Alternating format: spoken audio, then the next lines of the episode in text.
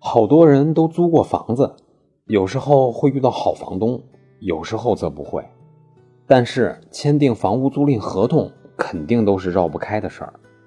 那么今天和您说一个签订房屋租赁合同的小故事。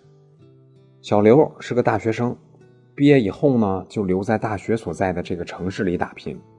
经过奋斗，终于买房买车。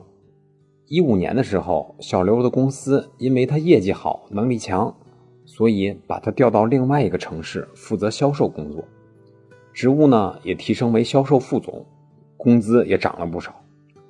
这个新城市虽然离原来的地方并不太远，但是还是离开家了，住处总是个问题，所以小刘打算租个房子，这样能减少奔波，安心工作。找来找去。小刘在闹市区里找到一个安静的独家小院儿。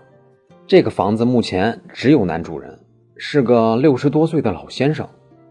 老先生的老伴儿呢，早早就去世了，子女也已经成家立业，出去住了，所以只剩下老先生自己。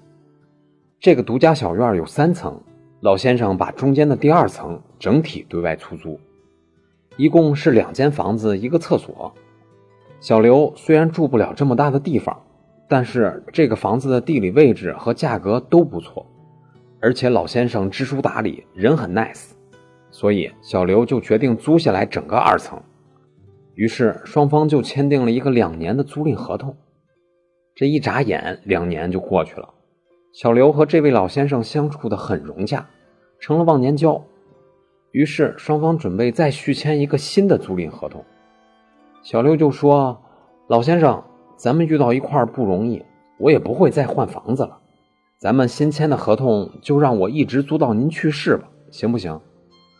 老先生特别开明，听了以后没有生气，反而是并不忌讳小刘的用词儿，说：“签吧，没事儿，就这么定。”于是双方新的合同就约定，小刘可以一直租用该房的第二层，直到老人去世的那一天，而且。租金也和上次一模一样，没有涨。